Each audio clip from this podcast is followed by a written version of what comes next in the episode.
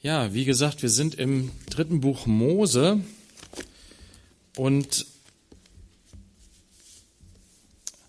vielleicht zu Beginn, ich weiß, es liegt vielleicht nicht jedem und deswegen sind diese Kapitel für viele auch sehr schwer zugänglich. Aber wenn du dir die Mühe machst, diese Kapitel eingehend zu studieren. Und zwar erstmal vielleicht gar nicht so, sag ich mal, sich, sich gleich so reinstürzen und denken so, oh, jetzt will ich die Bibel lesen und mal hören, was Gott zu mir spricht. Dann wirst du hier erstmal auf Granit stoßen. Aber wenn du erstmal anfängst, diese Kapitel zu ähm, ja, nach formalen Kriterien erstmal gliedern. Na, wir haben, Deutschunterricht kann da helfen.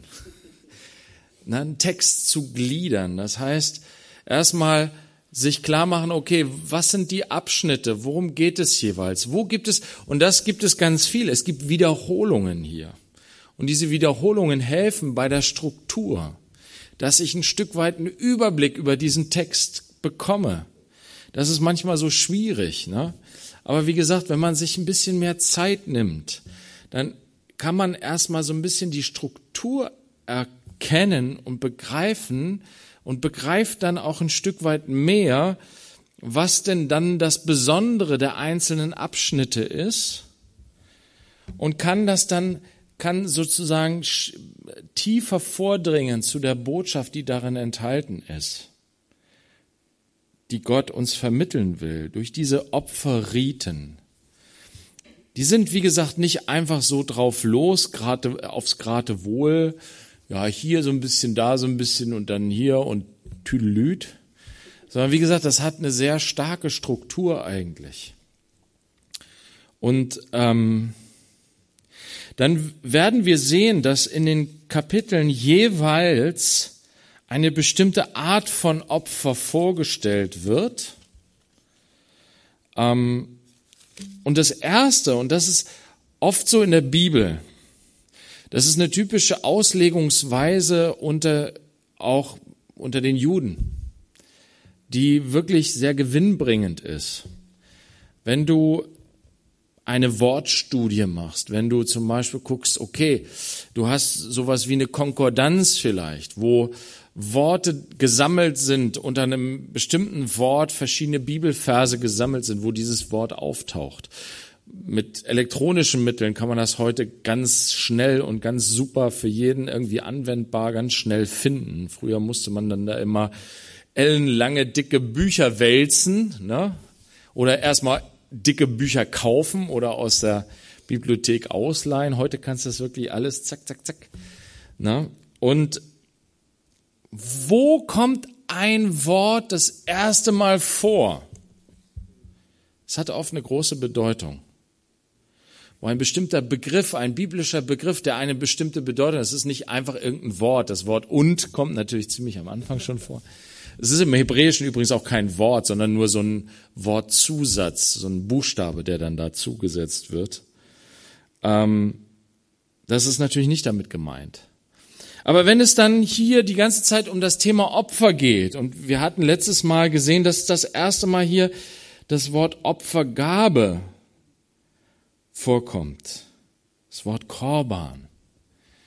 Wir haben den, den Zusammenhang, was das eigentlich bedeutet, welchen, welchen, welchen Bedeutungs, welche Bedeutung dieses Wort hat, dass es mit dem Wort sich nähern zusammenhängt.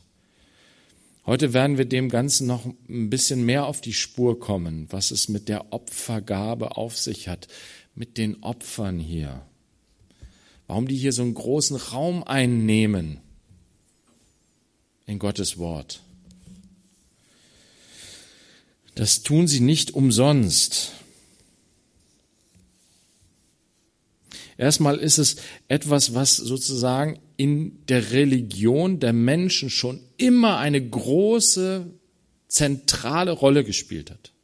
Dass es das für uns nicht tut, hat was damit zu tun, wie sich dieses, diese Opfer Riten der Juden prophetisch erfüllt haben in Jesus Christus, in dem Opfer von Jesus Christus. Deswegen spielt für uns in unserer Praxis, in unserer religiösen Praxis das Opfer an sich nicht mehr so eine große Rolle. Aber es kommt trotzdem vor, das werden wir sehen. Ähm, aber das Opfer, das Tieropfer und auch es werden nicht nur Tiere geopfert, es gibt dann auch das Speisopfer in Kapitel 2, ähm, wo ähm, pflanzliche Nahrungsmittel sozusagen geopfert werden. Das, das nimmt einen hohen Stellenwert, wie gesagt, an, ein von Anfang der Schöpfung. Und das sehen wir schon im ersten Tieropfer, was direkt in Kapitel 4 vom ersten Buch Mose beschrieben wird. Und da wird uns genau dieses, ähm, wird uns das gezeigt, dass hier einer die Früchte des Ackerbodens opfert. Und dann gibt es einen, der von seiner Herde opfert. Kain und Abel. Und dann wird uns gesagt, der Geist Gottes hat Mose das gezeigt, das eine Opfer war Gott wohlgefällig, das andere nicht. Er erklärt uns nicht, warum. Er erklärt nur, dass es der Fall war. Die Erklärung, die findest du im Grunde durch die ganze Bibel hindurch und man versteht und begreift. Das sind zwei Dinge. Das eine ist, dass besonders betont wird bei Abel, dass er von den Erstlingen seiner Herde etwas darbracht. Das werden wir heute noch sehen. Und das andere ist, dass es tatsächlich ein Tieropfer war. Und das sehen wir, wie gesagt, auch in Levitikus, hier im dritten Buch Mose, das erste Opfer, was beschrieben wird, ist das Brandopfer. Und das Brandopfer wird dargebracht von Tieren. Na, wir haben das gelesen letztes Mal in Vers 2 vom Vieh, von den Rindern und Schafen. Die Wesen, die Gott direkt in die Verantwortung der Menschen gegeben hat bei der Schöpfung.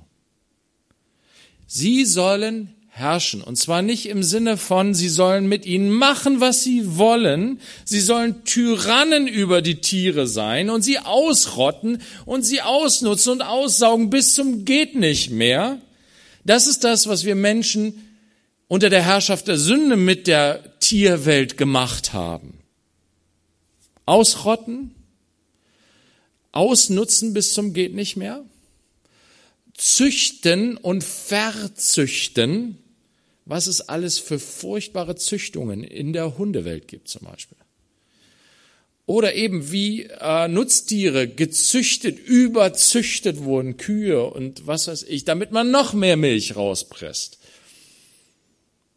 Haben wir alles gemacht.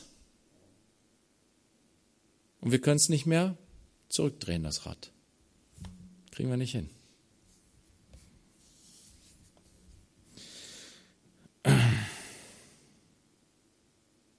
Und Gott hat gesagt, wenn du mir nahst, und zwar du Sünder, im Garten Eden gab es keine Tieropfer. Im Garten Eden gab es keinen Tod. weil es noch keine Sünde gab. Der Tod ist der Lohn der Sünde. Wenn du von diesem Baum isst, dann wirst du sterben. Der Tod hat zu tun mit dem Ungehorsam, mit der Rebellion des Menschen. Wo keine Sünde ist, da ist kein Tod. Da ist kein Schmerz und kein Geschrei. Auf den Tag warten wir. Aber darin leben wir jetzt nicht. Und schon in Kapitel 4, wo Abel und Kain Gott sich näherten, war ihnen klar, wir können Gott nicht einfach so nahen. Wir können nicht ihn suchen einfach so, wie wir sind. Nein, es braucht etwas. Wir müssen ein Opfer darbringen. Es war ihnen irgendwie klar. Man kann da viel spekulieren. Es gibt so eine Andeutung, nämlich die, dass Gott selbst möglicherweise ein Tier opferte, um den Menschen in seiner Scham zu bekleiden, als ein prophetisches Zeichen. Wie auch immer man das ähm, deuten mag, wie gesagt, am Anfang wird uns gesagt, dass das Opfer Abels Gott wohlgefällig war. Ein Tieropfer. Wo nämlich der Tod eintritt. Eines, einer lebendigen Seele, wie es bei den Tieren, bei der Erschaffung der Tiere heißt. Das heißt es nicht bei der Pflanzenwelt. Da gibt es einen graduellen oder einen, einen wesentlichen Unterschied zwischen der Pflanzenwelt und der Tierwelt. Die Pflanzen sind auch lebendig. Da ist auch das Leben drin, was Gott geschaffen hat. Aber da gibt es einen Unterschied. Und die Tiere,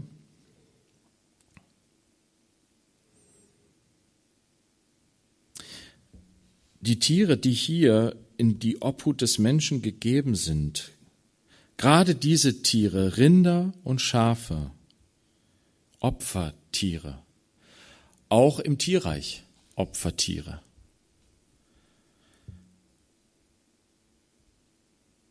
Sie sollen als Opfergabe dargebracht werden. Wir steigen jetzt ein im dritten Buch Mose, Kapitel 3. Und wie gesagt, bedeutsam ist, dass das erste Opfer, was hier genannt wird, ein Brandopfer ist. Also die ersten zwei Verse, der Herr rief Mose und er redete zu ihm aus dem Zelt der Begegnung, rede zu den Söhnen Israel und sage zu ihnen, wenn ein Mensch von euch dem Herrn eine Opfergabe darbringen will, soll, sollt ihr vom Vieh, von den Rindern und Schafen eure Opfergabe darbringen. Das ist also das große, die große Überschrift über den Opfern, über den Opfergesetzen. Die Opfer sollen Tieropfer sein. Wie gesagt, es gibt die Ausnahme des Speiseopfers. Das Speiseopfer wird aber sozusagen hinzugefügt. Es ist nicht sozusagen ein, ne, es, das Hauptthema ist, wenn ihr opfert, wenn ihr euch Gott naht, dann müsst ihr ein Tier opfern. Wenn seine Opfergabe ein Brandopfer ist, das ist jetzt das erste, das erste Kapitel, da geht es um das Brandopfer.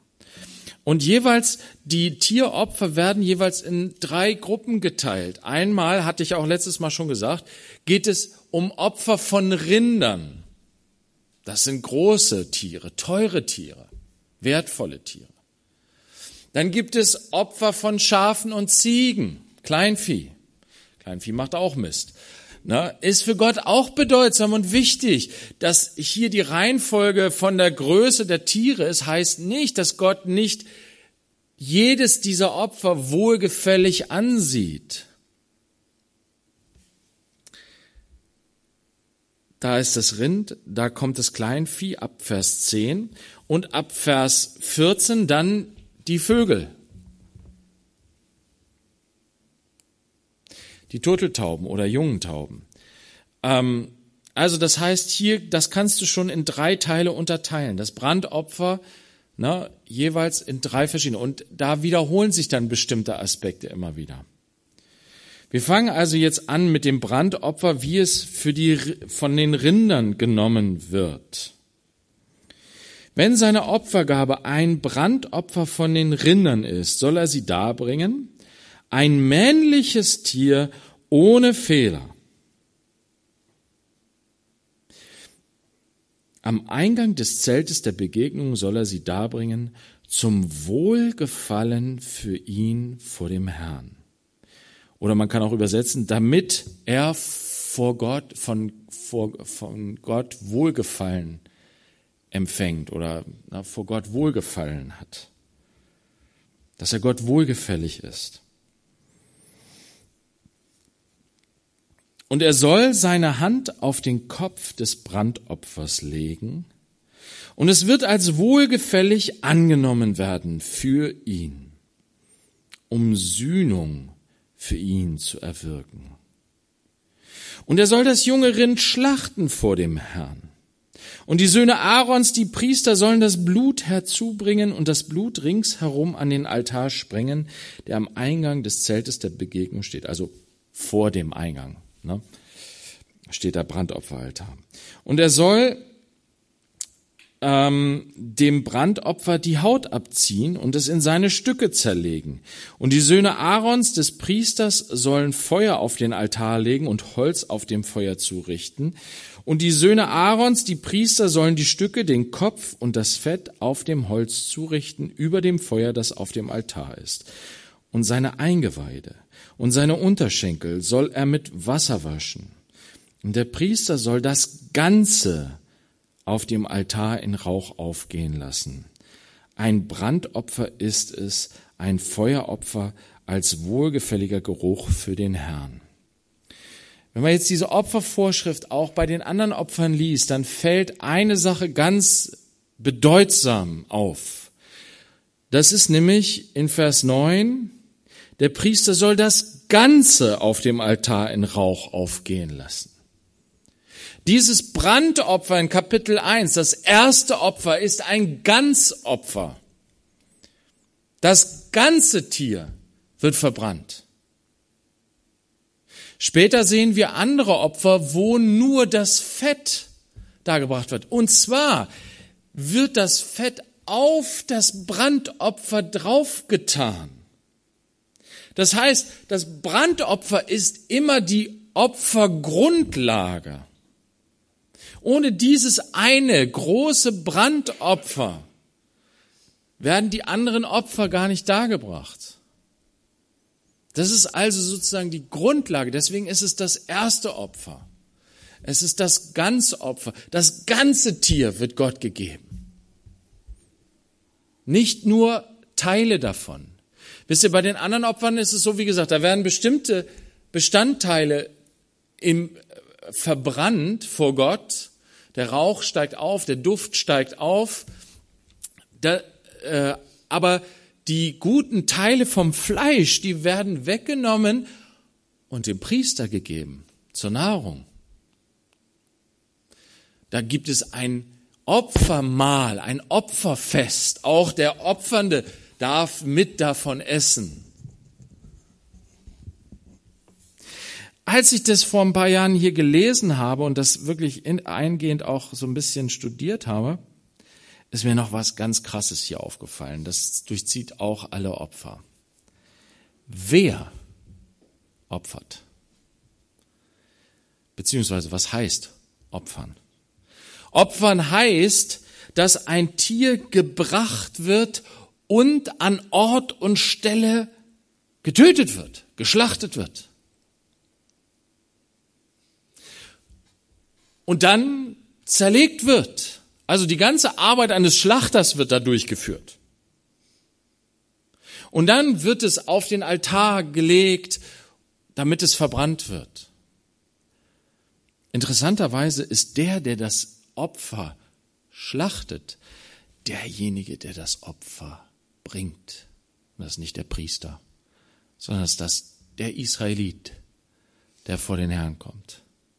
Er selbst muss Hand anlegen. Er selbst muss das Tier schlachten. Das ist uns so fern, oder? Ich weiß nicht, den allermeisten von uns. Manchen vielleicht nicht, ich weiß nicht, ich kenne eure Geschichte nicht. Es gibt Leute, die noch älter sind oder vom Dorf kommen, die kennen das noch, wenn Tiere geschlachtet werden. Na? Hier in Deutschland, wir, die wir so in den 70ern, 80ern aufgewachsen sind, wir kennen das so nicht mehr. Wir kennen das Fleisch nur noch von der Fleischtheke. Na, von der, aus dem Kühlregal. und die lieben Kühe, die draußen irgendwo rumstehen oder na. Irgendwann hat man das dann auch nicht mehr gesehen. Jetzt sieht man es wieder. Na. Zeiten ändern sich. Ich finde es interessant, dass, und es war bestimmt auch bei Abel so. Bei Abel gab es auch nicht irgendwo in der Nachbarschaft einen Schlachter, der erstmal das Tier geschlachtet hat, so dass Abel dann die Fleischstücke irgendwie auf einen Brandaltar gelegt hat. Nein, Abel hat es selber geschlachtet. Auch Noah, er hat ein Brandopfer. Bei ihm steht das erste Mal das Wort Brandopfer nach der Flut. Nachdem Gottes Zorngericht ausgebrochen ist über diese Erde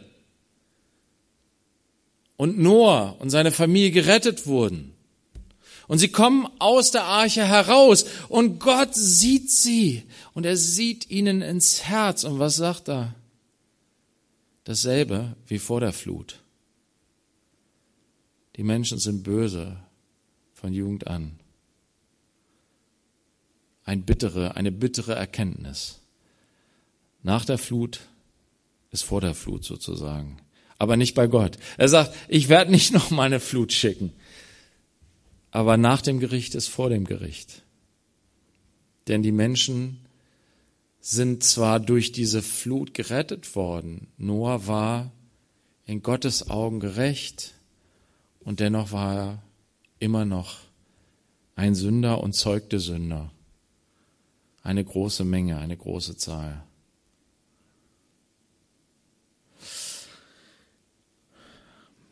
Aber das, was, wo, wo Gott, na, es wird dann so schön beschrieben, nachdem Noah aus der Arche rauskam, hat er erstmal ein Tier geopfert. Gott hatte ihm das aufgetragen. Na, er wusste das ja schon vorher. Und er kommt raus und opfert Gott ein Tier als Brandopfer auf einen Altar, den er gebaut hat. Auch das erste Mal, dass das Wort Altar da steht. Ein Brandopfer wird dargebracht, 1. Mose 8.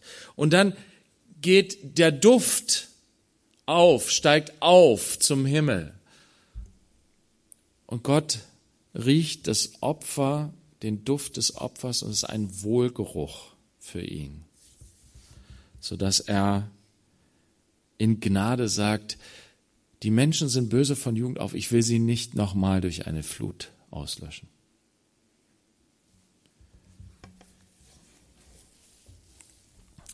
Also, ein Brandopfer, ganz, es ist ein Ganzopfer.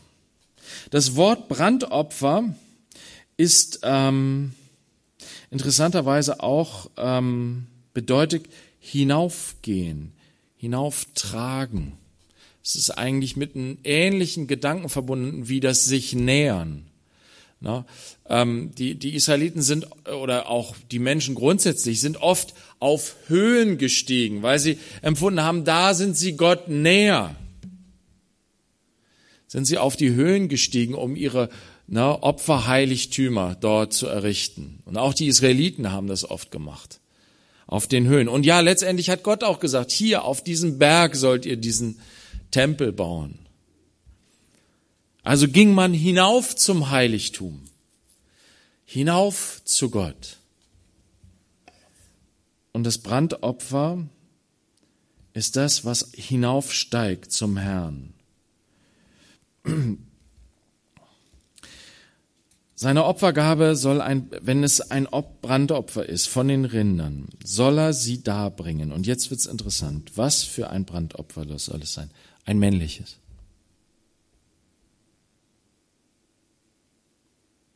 Warum nicht ein weibliches?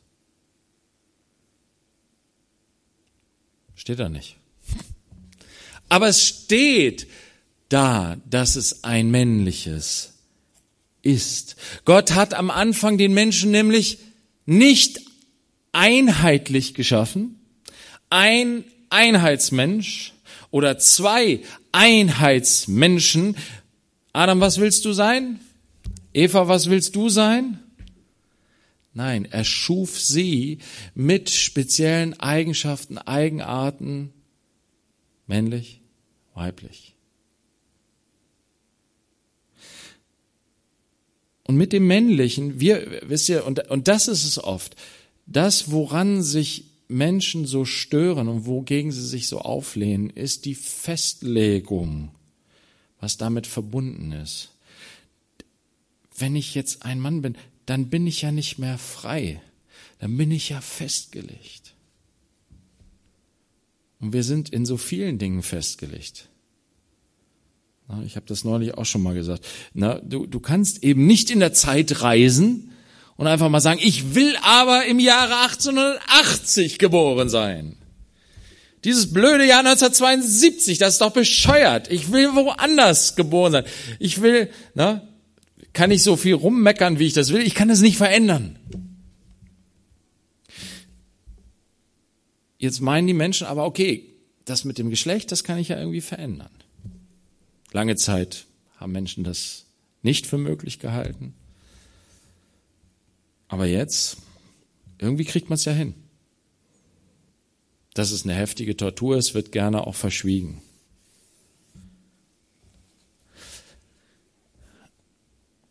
Männlich, weiblich.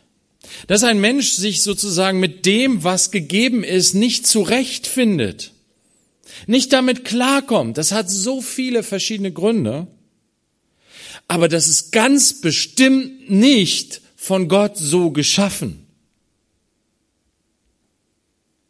Ich bin eine Frau im Körper eines Mannes. Das drückt eine große seelische Not aus von einem Menschen, die wir unheimlich ernst nehmen müssen. Aber das heißt nicht, dass das richtig ist, dass ein Mensch so denkt und fühlt und empfindet. Nicht alles, was wir fühlen, was wir empfinden, ist richtig. Wer beurteilt denn, was gut und richtig ist? Ja, in unserer heutigen Zeit ist es das persönliche Wohlempfinden, was etwas richtig oder falsch macht. Wenn du glücklich damit bist, dann ist es richtig. Die einzige Einschränkung ist immer noch da, wo ja du mit deinem Glück noch jemand anders schädigst. Aber das ist auch meistens ziemlich relativ.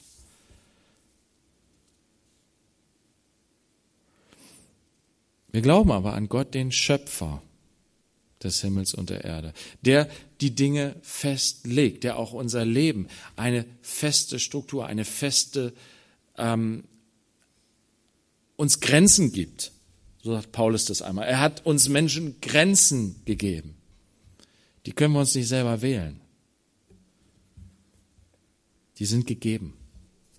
Aber das, was jetzt hier mit männlich oder weiblich genannt sind, wir müssen in der Schrift forschen. Was sagt Gott denn eigentlich dazu, zu männlich und weiblich? Und das fällt mir hier auf. Das spricht mich als Mann an. Ich muss mir das sagen lassen. Guck mal, Jörg. Die männlichen Tiere sind zum Opfer bestimmt. Verbinde ich das damit? Mann sein heißt, bereit zu sein, sich zu opfern.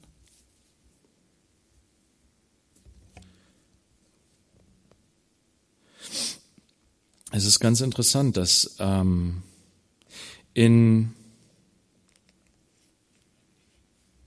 1. Mose 17, Vers 10,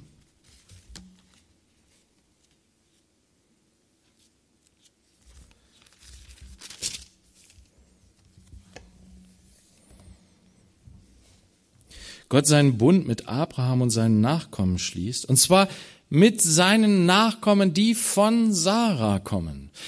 Sarah ist genauso mit hineingenommen in diesen Bund. Abraham und Sarah. Gott schließt seinen Bund mit Abraham und Sarah.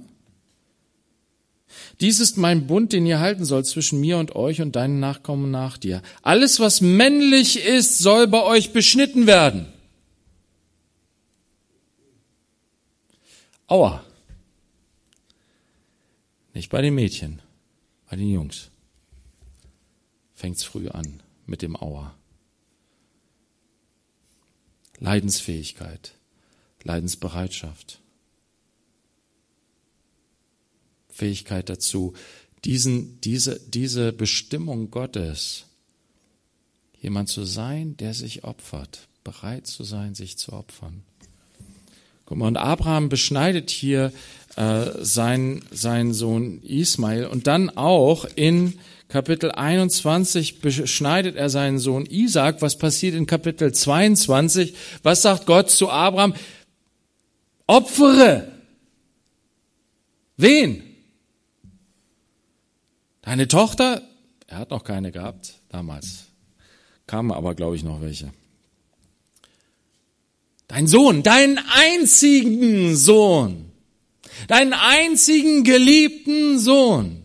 Es war nicht sein einziger Sohn, aber es war in dem Sinne der einzige, weil es derjenige war, auf den der Segen Abrahams gekommen ist, auf den er kommen sollte, durch den er weitergetragen werden sollte. Ein junger Mann, vielleicht noch nicht erwachsen. Wenn wir die Geschichte lesen von dieser Opferung Isaaks, die ja keine Opferung war, weil Gott bei der Schlachtung Stopp gesagt hat und ihm ein anderes Opfer gezeigt hat, das an dessen Stelle geopfert, das an dessen Stelle sterben sollte und musste.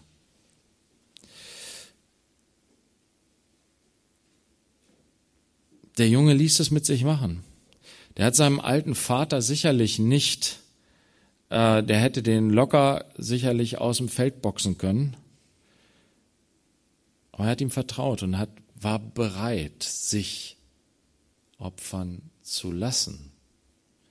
Uns wird in dieser Geschichte ganz viel nicht gesagt und das hat ganz viele Literaten und Psychologen und sonst wie angeregt dazu, über diese Geschichte nachzudenken und alles Mögliche da reinzulesen und rauszulesen. Aber in der Geschichte selbst wird uns da nicht viel zugesagt, was in ihnen vorging. Wir lesen aber, dass Isaak bereit war, sich binden ließ und auf den Altar legen um das Furchtbare und Schreckliche zu erwarten, dass er geopfert wird. Was dann nicht stattfand.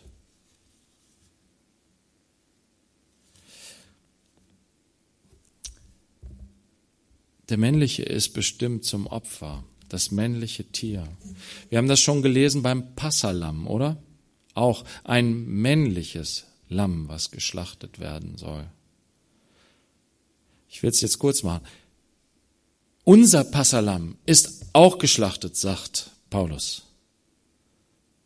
Das ist Christus. Keine Frau, ein Mann. Gottes Sohn in die Welt kommt, um sich als Mann für seine Frau hinzugeben. Und was sagt uns dann Epheser 5? Ihr Männer, liebt eure Frauen so, wie Christus die Gemeinde geliebt und sich selbst für sie hingegeben hat. Opferbereitschaft. Das soll uns Männer ein Charakterzug, ein typisch männlicher Charakterzug sein. Bereit dazu, sich selbst hinzugeben, sich aufzuopfern. So wie Christus. Der Mann Gottes. So sehen wir hier im Brandopfer, in diesem Ganzopfer. Es wird uns gesagt, ein männliches Tier. Und dann wird gesagt, ohne Fehler. Was kann ein Gott wohlgefälliges Opfer sein? Nur etwas, was ohne Fehler ist. Interessant ist, dass dieses Wort, was hier steht, ohne Fehler, das hat viele verschiedene Bedeutungsnuancen, verschiedene Bedeutungsebenen. Das bedeutet eigentlich ganz, vollkommen. Jesus hat gesagt, äh, oder über Jesus heißt es in Johannes 13, äh, Johannes sagt, so wie er die Seinen geliebt hatte, so liebt er sie bis ans Ende. In Hebräer wird uns gesagt, dass Jesus ohne Sünde war. In Johannes 19 am Kreuz, als Jesus seine letzten Worte sprach, sagte er, es ist vollbracht, vollendet, ganz, vollständig. Das Brandopfer ist ein männliches Tier ohne Fehler. Geschwister, das ist, das spricht macht uns deutlich, dass Gott wohlgefallen hat an einem Mann, der sich ganz hingibt, ohne Sünde.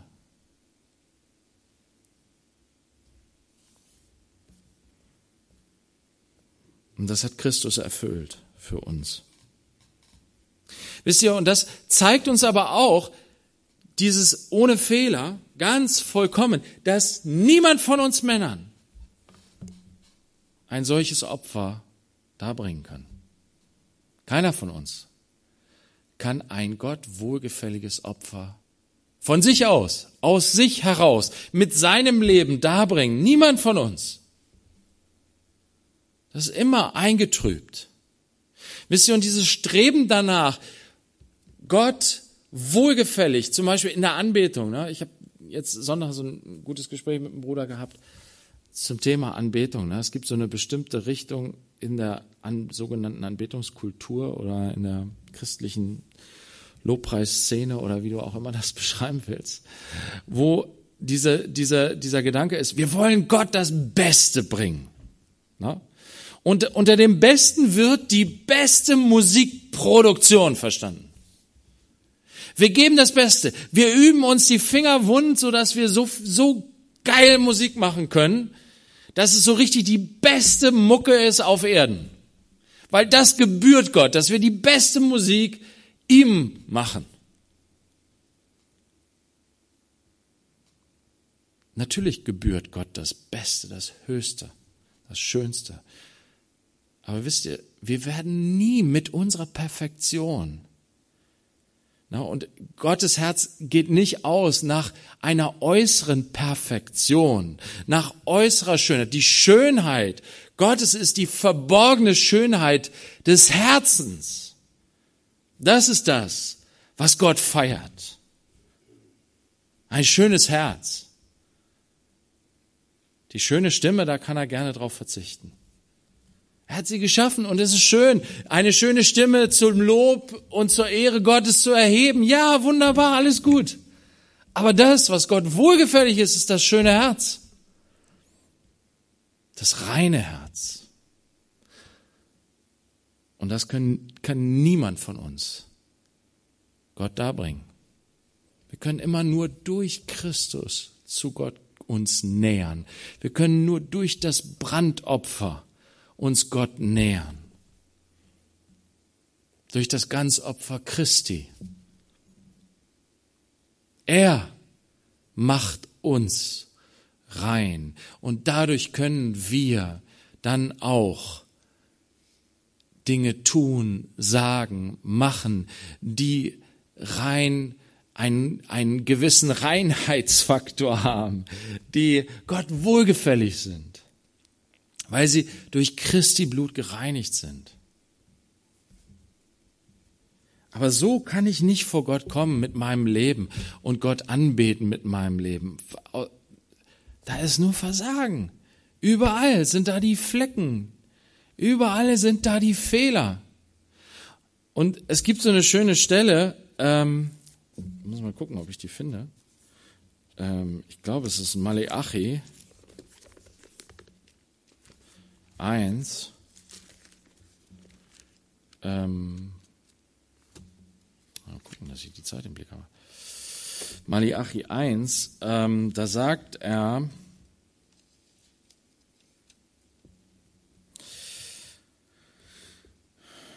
Vers 13, ihr sagt, ach so, ähm, äh, ähm, naja, das ist ein längerer Abschnitt. Äh, ihr sagt, siehe, welche Mühsal, wie machen wir dir Mühe, Gott? Er sagt, ihr missachtet ihn, spricht der Herr der Herrscher, und bringt Geraubtes herbei und das Lahme und Kranke, so bringt ihr die Opfergabe. Soll ich gefallen haben an dem, was von eurer Hand kommt, spricht der Herr? Aber verflucht sei, wer betrügt. Da gibt es in seiner Herde ein männliches Tier, ein fehlerloses. Fehlt hier jetzt der, der Hinweis, aber das ist da mit gemeint. Und er gelobt es, schlachtet aber dann für den Herrn ein verdorbenes. Na? Gott kennt uns doch durch und durch. Und er freut sich über alles gute Werk, was Christus in und durch uns hindurch wirkt. Das ist wunderbar. Aber ohne Christus können wir, so sehr wir uns auch anstrengen, Gott nicht gefallen. Da gilt das, was Jesaja sagt. Unsere Gerechtigkeit sind wie blutige Lappen. Peter hat immer gesagt, Monatsbinden. Ich weiß es nicht. Es ist auf jeden Fall nichts Nettes, was Jesaja da sagt.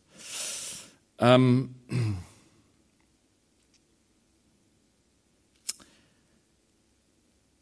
Und deswegen muss dieses Opfer gebracht werden, das Brandopfer, es wird dargebracht. Am Eingang des Zeltes der Begegnung soll er sie darbringen, zum Wohlgefallen für ihn. So gefällt er Gott wohl wenn dieses Opfer, dieses fehlerlose männliche Opfer dargebracht wird. Er soll seine Hand auf den Kopf des Brandopfers legen und es wird als wohlgefällig angenommen werden für ihn, um Sühnung für ihn zu erwirken. Und da sieht man die Tendenz, es geht in dem Opfern tatsächlich um Sühnung. Es geht um Sünde. Es ist nicht einfach so, Gott, in Psalm 50 heißt es, glaube ich, dass Gott braucht, braucht doch keine Tiere zum Essen. Na?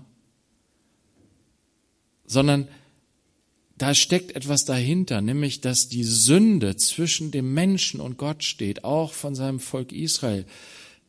Die Sünde steht zwischen Gott und Mensch und er kann nicht zu Gott kommen. Erst muss Sühnung geschehen. Erst muss Versöhnung mit Gott geschehen. Und das geschieht dadurch, dass ein fehlerloses Opfertier geschlachtet wird ein männliches.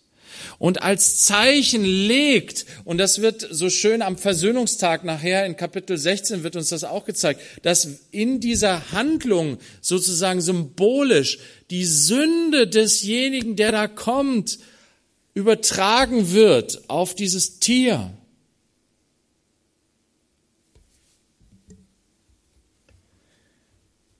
Und das gefällt Gott. Jesaja 53.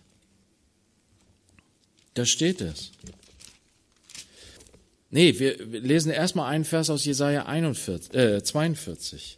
Siehe mein Knecht, den ich halte, mein Auserwählter, an dem meine Seele wohlgefallen hat. Warum hat Gott wohlgefallen an diesem Knecht Gottes? Diese Verse werden zitiert in Matthäus 12, Jesaja 42, Vers 1 wird zitiert in Matthäus 12 auf Jesus angewandt. Aber nicht nur in Matthäus 12 steht es, sondern Gott selbst spricht es zu Jesus bei seiner Taufe. Du bist mein lieber Sohn, an dir habe ich wohlgefallen. Er sagt es dann ein drittes Mal im Matthäus Evangelium, wo auf dem Berg der Verklärung, wo die Stimme aus dem Himmel spricht, dies ist mein lieber Sohn, an dem ich Wohlgefallen gefunden habe. Jedes Mal wird hier dieser Vers zitiert. Und Petrus im zweiten Petrusbrief sagt dann, ja, wir haben das selbst gehört, wie Gott das gesagt hat. Und deswegen haben wir dieses prophetische Wort aus Jesaja umso fester. Wir haben es begriffen. Das eine und das andere, das gehört zusammen. Gott spricht direkt in der Taufe zu Jesus.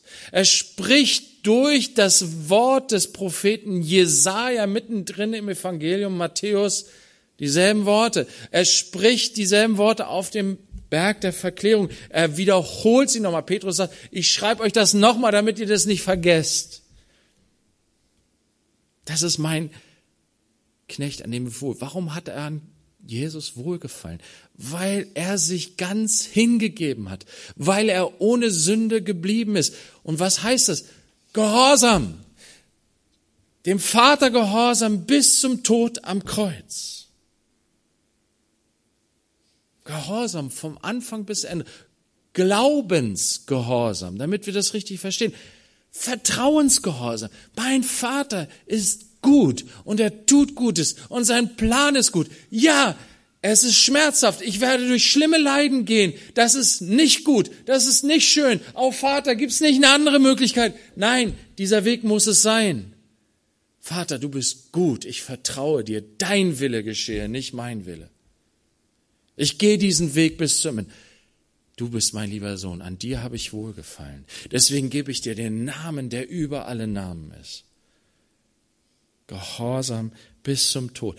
Dies ist mein auserwählter Knecht, mein lieber Sohn, an dem ich wohlgefallen habe. Isaak in höchster, ja, in, in Vollendung. Ein junger Mann, der bereit ist, das Opfer zu sein, wozu Gott ihn bestimmt hat. Jesaja 53.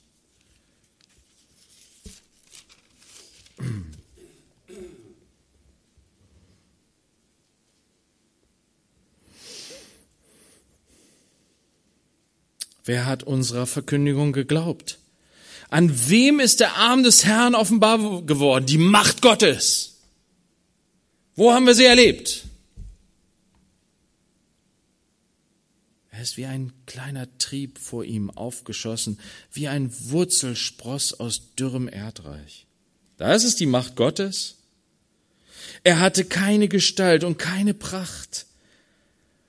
Und als wir ihn sahen, da hatte er kein Aussehen, dass wir Gefallen an ihm gefunden hätten. Nein, wir haben kein Wohlgefallen an ihm gehabt. Der sieht hässlich aus. Die Maßstäbe Gottes sind anders als unsere Maßstäbe. Er war verachtet und von den Menschen verlassen und ein Mann der Schmerzen und mit Leiden vertraut, wie einer, vor dem man das Gesicht verbirgt. Er war verachtet und wir haben ihn nicht geachtet. Wir haben ihn nicht geachtet. Das Messer zum Opfer, es liegt in meiner Hand.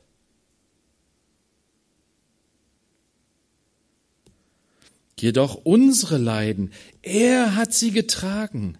Und unsere Schmerzen, er hat sie auf sich geladen. Guck mal, er ist aktiv darin. Gib sie mir. Ich nehme sie. Er ist nicht das leidende Opferlamm, der das alles über sich ergehen lassen musste, weil es nicht anders ging. Jesus hat selbst gesagt, ich gebe mein Leben. Niemand nimmt es mir. Ich gebe es. Ich nehme es auf mich. Er ist nicht ein zufälliges Justizopfer, sondern er ist bereitwillig in den Tod gegangen und hat auf sich genommen alle Sünde dieser Welt. Wir aber hielten ihn für bestraft, von Gott geschlagen und niedergebeugt. Doch er war durchbohrt um unserer Vergehen willen, zerschlagen um unserer Sünde willen. Die Strafe lag auf ihm zu unserem Frieden, und durch seine Striemen ist uns Heilung geworden. Wir alle irrten umher wie Schafe. Wir wanderten uns, wandten uns jeder auf seinen eigenen Weg. Aber der Herr ließ ihn treffen, unser aller Schuld. Er wurde misshandelt, aber er beugte sich und tat seinen Mund nicht auf, wie das Lamm, das zur Schlachtung geführt wird und wie ein Schaf, das stumm ist vor seinen Scherern und er tat seinen Mund nicht auf, wie so ein Opferlamm.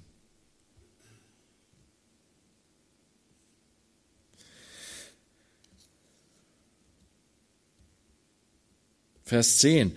Doch dem Herrn gefiel es, ihn zu zerschlagen. Und das, das klingt dann so heftig, ne? Dem Herrn gefiel es, ihm zu zerschlagen.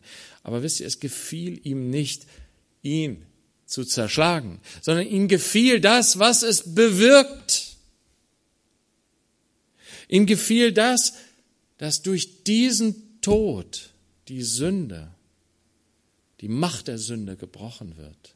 Dass durch diesen Tod, der Tod, die, das Verderben, die Verdammnis von allen Menschenkindern abgewendet wird. Dass die vielen, die verloren gehen, zum Leben kommen. Er hat ihn leiden lassen.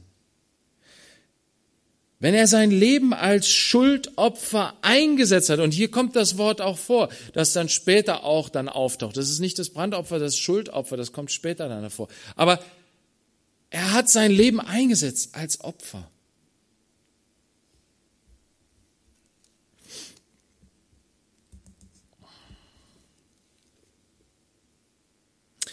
Und dann steht am Ende hier vom Kapitel, dafür, dass er seine Seele ausgeschüttet hat in den Tod und sich zu den Verbrechern zählen ließ.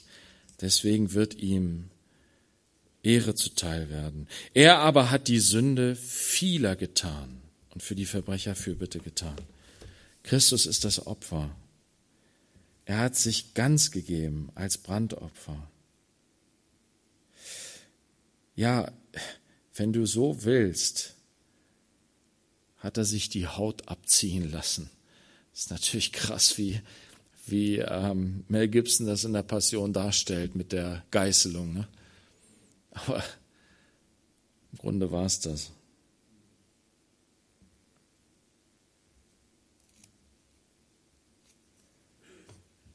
Aber er hat sich ganz hingegeben, sodass Sühnung für uns erwirkt wird. Und das in 1. Johannes 2, und damit will ich schließen auch, ähm, gibt noch viel, viel mehr dazu zu sagen, aber das machen wir dann nächstes Mal oder übernächstes Mal. Nächstes Mal kommt Eva. 1. Johannes 2, da steht, meine Kinder, ich schreibe euch dies, damit ihr nicht sündigt. Und wenn jemand sündigt, wir haben einen Beistand bei dem Vater, Jesus Christus, den Gerechten. Und er ist die Sühnung für unsere Sünden. Wir kommen vor Gott. Wir dürfen uns Gott nahen durch Jesus Christus, durch sein ganz Opfer, durch sein, seine, seine ganze volle Hingabe als der Mann Gottes, der ohne Fehler war, ohne Sünde war, der all unsere Sünde auf sich genommen hat, der dem Vater gehorsam war bis zum Tod am Kreuz, ein Glaubensgehorsam. Er ist die Sühnung. Gott schaut auf ihn und es ist ein Wohlgeruch für ihn. Und er sagt, deines Opfers willen vergebe ich allen. Nicht nur für unsere allein, aber für die unseren, sondern auch für die der ganzen Welt. Wisst ihr, und das ist der Grund, warum heute Menschen zu Gott beten können, obwohl sie Sünder sind und verloren und keine Kinder Gottes, mit Gott nichts am Hut haben. Die fangen in irgendeiner Not an zu beten. Sie haben kein Opfer dargebracht. Und trotzdem erhört sie Gott. Kommt in ihr Leben hinein und verändert alles. Warum? Weil das Opfer schon vollbracht wurde. Selbst in dem Moment, wo ein Mensch das noch nicht realisiert hat und nicht gecheckt hat und begriffen hat. Und er ruft zu Gott, einem Gott, den er noch nicht kennt. Christus hat bereits das Opfer gebracht für diesen Menschen. Und er barmt sich über diesen Menschen. Er sieht ihn durch Christus. Und ja, natürlich muss ein Mensch dann auch das Opfer annehmen, bewusst annehmen, sobald er das Evangelium empfängt wenn ihm von Christus, von seinem Opfer berichtet wird, du darfst zu dem lebendigen Gott kommen, du darfst ein Kind Gottes werden, weil da ist einer, der ohne Sünde war, hat sein Leben für dich gegeben, für all deine Sünde, für all deine Gottlosigkeit. Ja, dann entsteht Neugeburt. Dann entsteht, wenn ich im Glauben das annehme, dann entsteht, dann werde ich zu einem Kind Gottes, dann werde ich zum Bruder oder Schwester Jesu. Aber das Opfer ist schon gebracht. Und deswegen können die Menschen zu Gott kommen, so wie sie sind. Ist das nicht ein Grund zu feiern? Amen.